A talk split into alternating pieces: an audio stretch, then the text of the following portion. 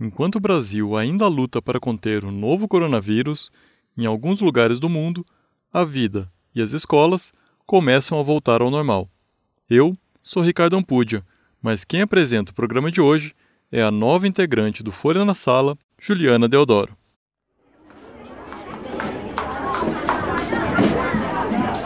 No dia 16 de fevereiro, as primeiras escolas chinesas foram fechadas. Menos de um mês depois, a maioria dos países da Europa e os Estados Unidos aderiram ao fechamento. Em 16 de março, foi a vez do Brasil começar a suspensão das aulas.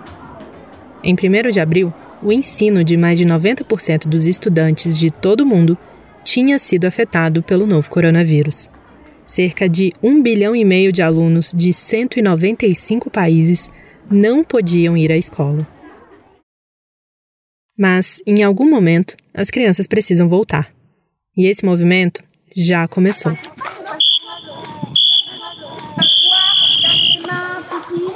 A província de Wuhan, na China, onde teve início a pandemia do novo coronavírus, reabriu algumas escolas no início de maio. Na Europa, o retorno está acontecendo aos poucos, de acordo com a realidade de cada país. Já a Nova Zelândia que zerou o contágio, voltou com todo o ensino no dia 18 de maio. Quando eu gravo esse episódio, a Unesco informa que mais de 400 milhões de estudantes já retornaram para a escola, em 42 países. O Folha na Sala de hoje fala sobre essa volta, como ela está acontecendo em diferentes lugares do mundo e de que forma o Brasil pode se inspirar nesses exemplos. Eu sou Juliana Deodoro e volto já.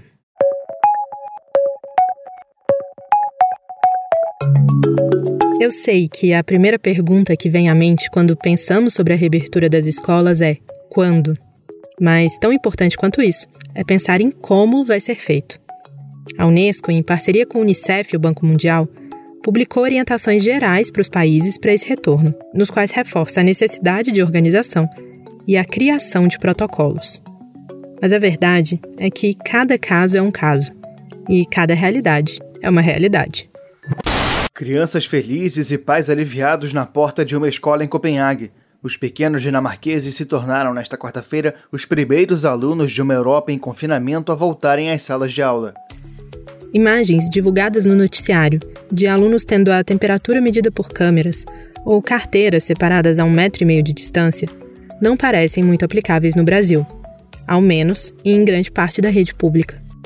Ainda que pareça muito distante, Saber o que o resto do mundo está fazendo pode ajudar a pensar em soluções e estabelecer algumas políticas. Gente, e na China, as crianças voltaram às aulas com uma solução divertida para manter o distanciamento social. Olha só, são chapéus que funcionam como uma régua para o aluno ficar a um metro de distância do coleguinha. Pensando nessa volta, o CONSED, Conselho Nacional de Secretários de Educação, criou uma frente de trabalho para definir protocolos a serem seguidos pelos gestores. Eles também pretendem criar um guia para ajudar os diretores de escolas. Quem coordena esse grupo é Laura Souza, secretária de Educação de Alagoas. E no momento, a Laura conta que é sobre tudo isso aqui que eles estão pensando.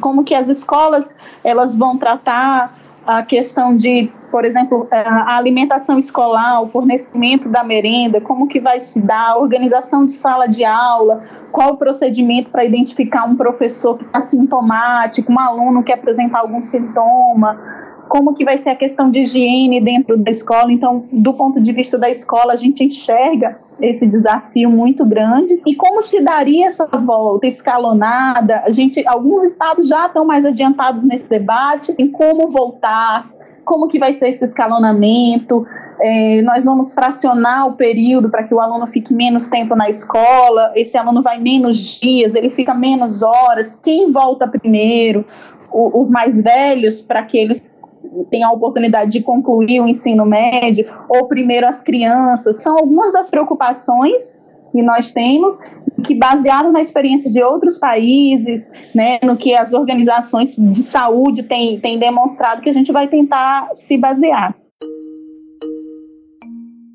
É muita pergunta, né? Para responder algumas delas, conversei com educadores e pais de crianças de outros países que já iniciaram esse retorno para saber como eles estão fazendo e o que estão vivendo nesse momento. A nossa pequena volta ao mundo começa pela França, que retornou parte do sistema de ensino no dia 11 de maio e já está enfrentando problemas por isso. Algumas escolas tiveram que ser fechadas logo depois da reabertura por causa da contaminação de funcionários. Nous sommes euh, évidemment extrêmement euh, attentifs à ça. Il y a un protocole sanitaire strict. O governo francês separou o país em duas zonas, uma verde e uma vermelha. A zona verde é de baixo risco de contaminação, onde a epidemia está mais controlada. Nessa zona, a educação infantil foi restabelecida primeiro e, uma semana depois, o ensino fundamental. Já a vermelha, que engloba o nordeste do território francês e Paris, ainda apresenta um alto risco de contágio. Nessa zona, os alunos do fundamental ainda não têm data para voltar.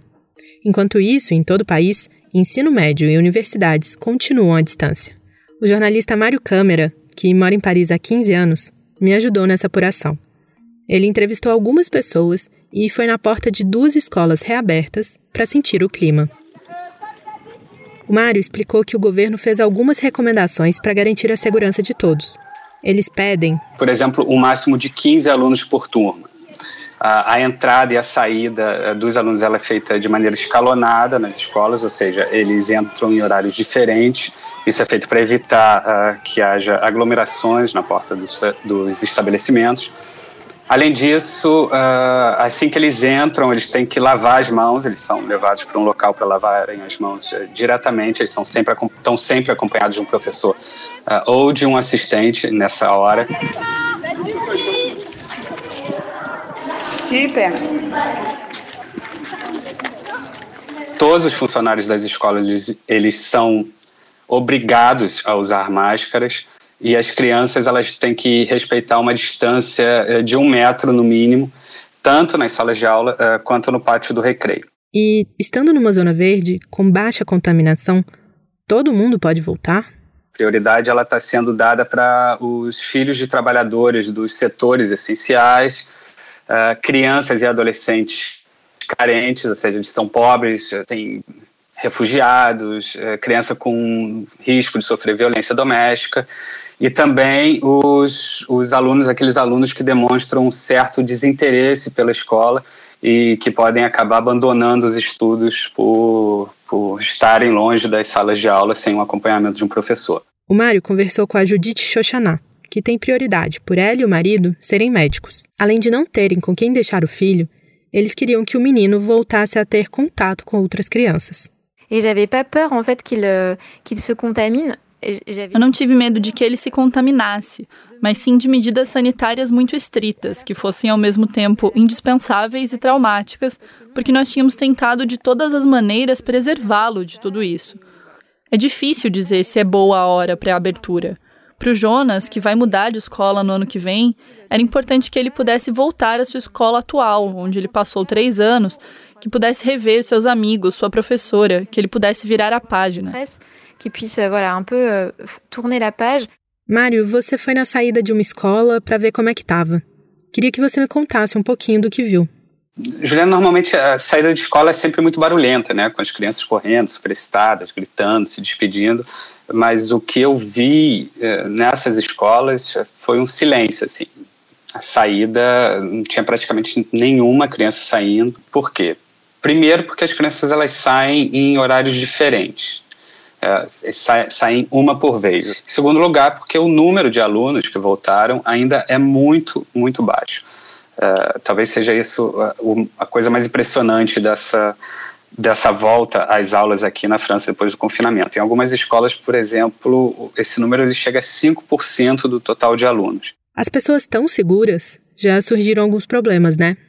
Tanto os pais quanto os professores com quem eu conversei, eles estão com bastante receio dessa volta. Tá? Inclusive, pouco mais de 10 dias depois, mais de 70 estabelecimentos escolares aqui na França já tinham voltado a fechar por causa da aparição de, de focos de Covid entre funcionários.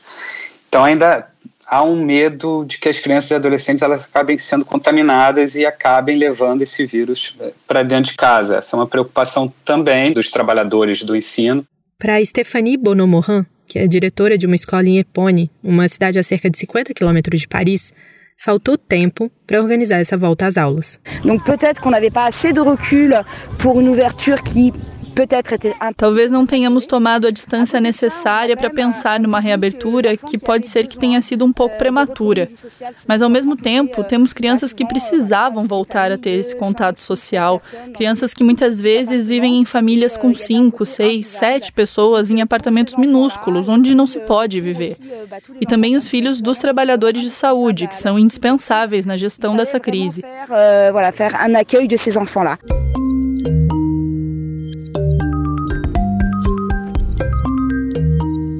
Se o mundo inteiro foi pego de surpresa com o fechamento das escolas, a volta às aulas, por outro lado, pode e deve ser planejada pelos gestores. Em Portugal, a educação infantil e os dois últimos anos do ensino médio voltaram no último dia 18. A preparação, no entanto, começou algumas semanas antes, com o estabelecimento de diretrizes de segurança pelas autoridades de saúde. Protocolos e planos de contingenciamento foram criados e informados às escolas, aos professores e às famílias. O manual publicado hoje fala também sobre a atividade das creches e sobre as amas. E também aí é recordada a regra principal: o distanciamento possível entre as crianças, incluindo durante as refeições.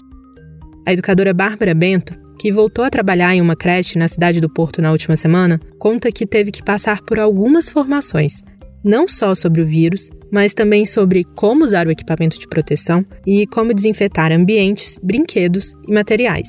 Apesar de apenas uma das 15 crianças da sua turma ter comparecido, ela já percebeu que algumas regras vão ser difíceis de colocar em prática. No que se refere ao regresso e uh, ao colocar em prática estas medidas, o que vai ser mais difícil uh, vai ser uh, mesmo o distanciamento entre crianças. Porque estas crianças desta idade, desta faixa etária, necessitam mesmo desse dinamismo, de haver contacto com outras crianças, de tentar estimular a partilha de brinquedos, de compreender que existe um outro, iniciar a socialização. Outro desafio é usar a máscara, que a incomodou bastante no primeiro dia. Claro que o facto de ter máscara na cara uh, vai impedir um bocadinho uh, que a criança veja, veja, o nosso sorriso, veja a nossa expressão facial de forma total. Acima de tudo, também o falar, o cantar, também a voz vai, uh, vai abafar um pouco. Portanto, eu acho que principalmente vai ser estas dificuldades de, de pôr em prática no, no recomeço.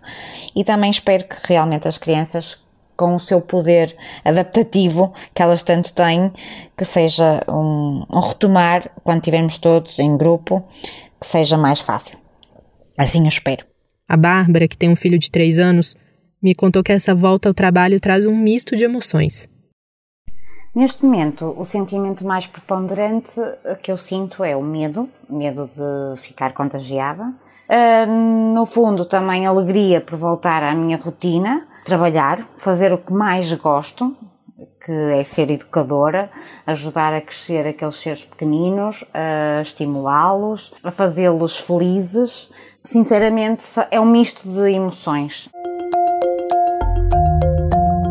Uma pesquisa realizada pelo Sindicato de Professores no Reino Unido mostra que apenas 5% dos educadores daquele país acreditam ser segura a volta às aulas, marcada para o dia 1 de junho. Uma palavra-chave para esse momento é confiança. Confiança dos pais na escola, dos professores nas medidas de proteção e de todos nas recomendações dos órgãos de saúde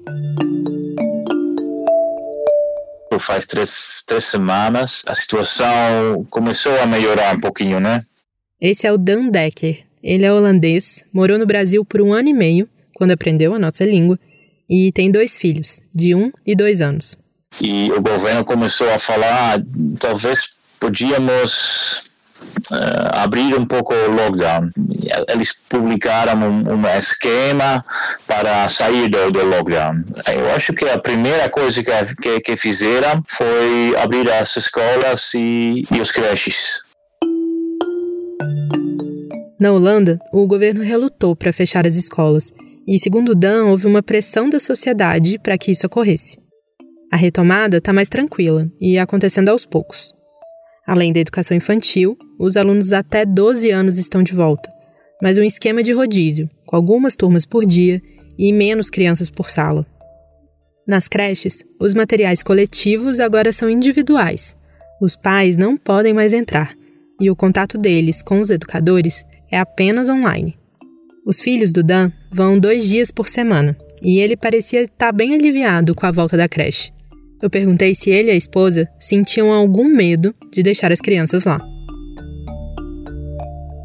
Não, porque eu, eu, eu confio no, no, governo e quando eles falam que não, não tem uh, uh, perigo, eu, eu confio e eles falam isso, então não duvidei, não.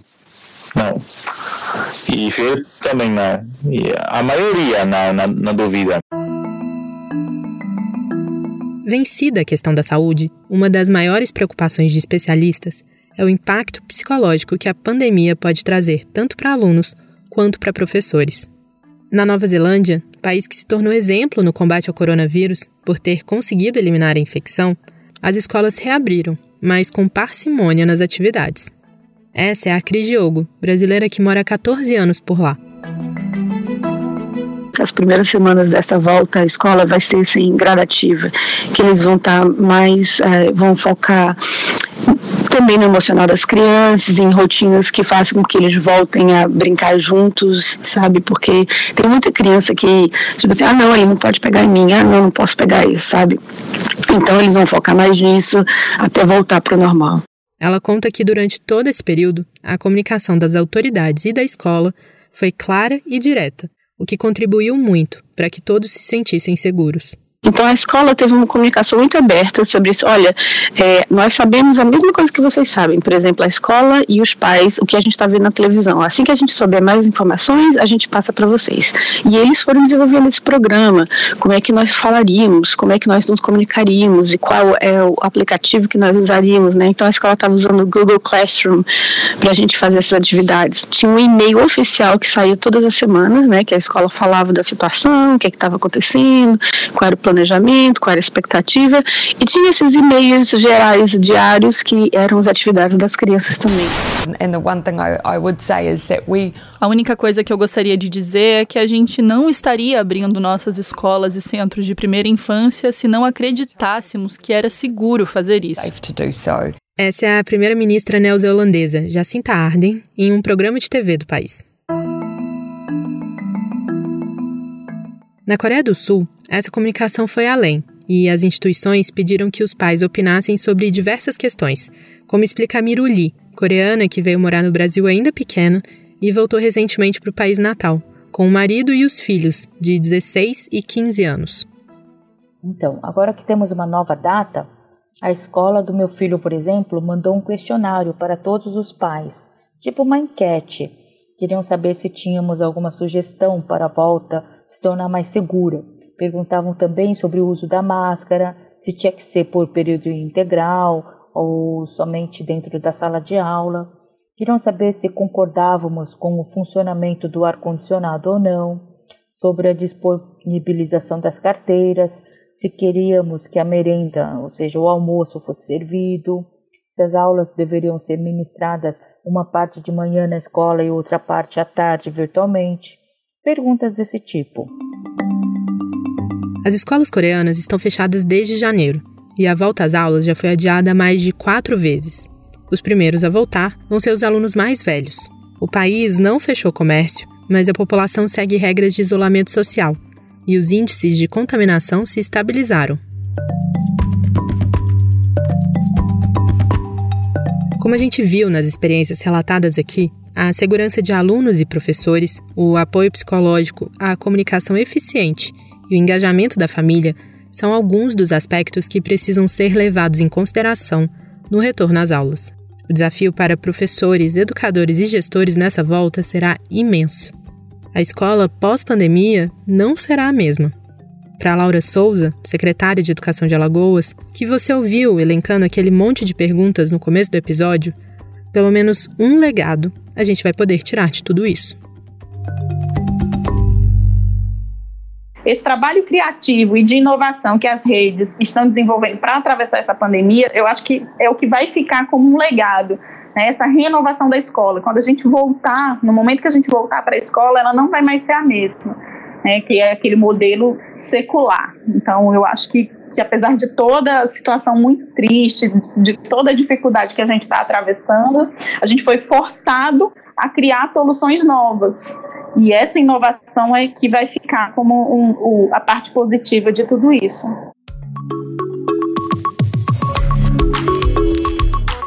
Esse foi o Folha na Sala, o podcast da Folha para professores, em parceria com Itaú Social.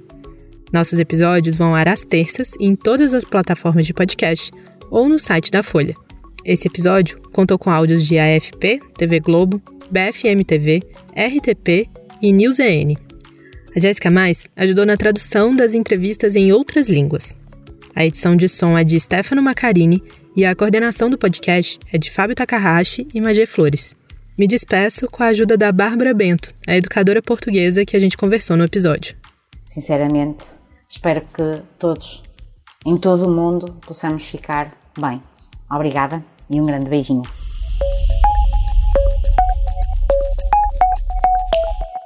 Para tecer uma educação de qualidade é preciso entrelaçar bons fios. O Polo, ambiente de formação do Itaú Social, valoriza os saberes, o diálogo e a troca de experiências. Conheça mais sobre o Polo em polo.org.br. Itaú Social.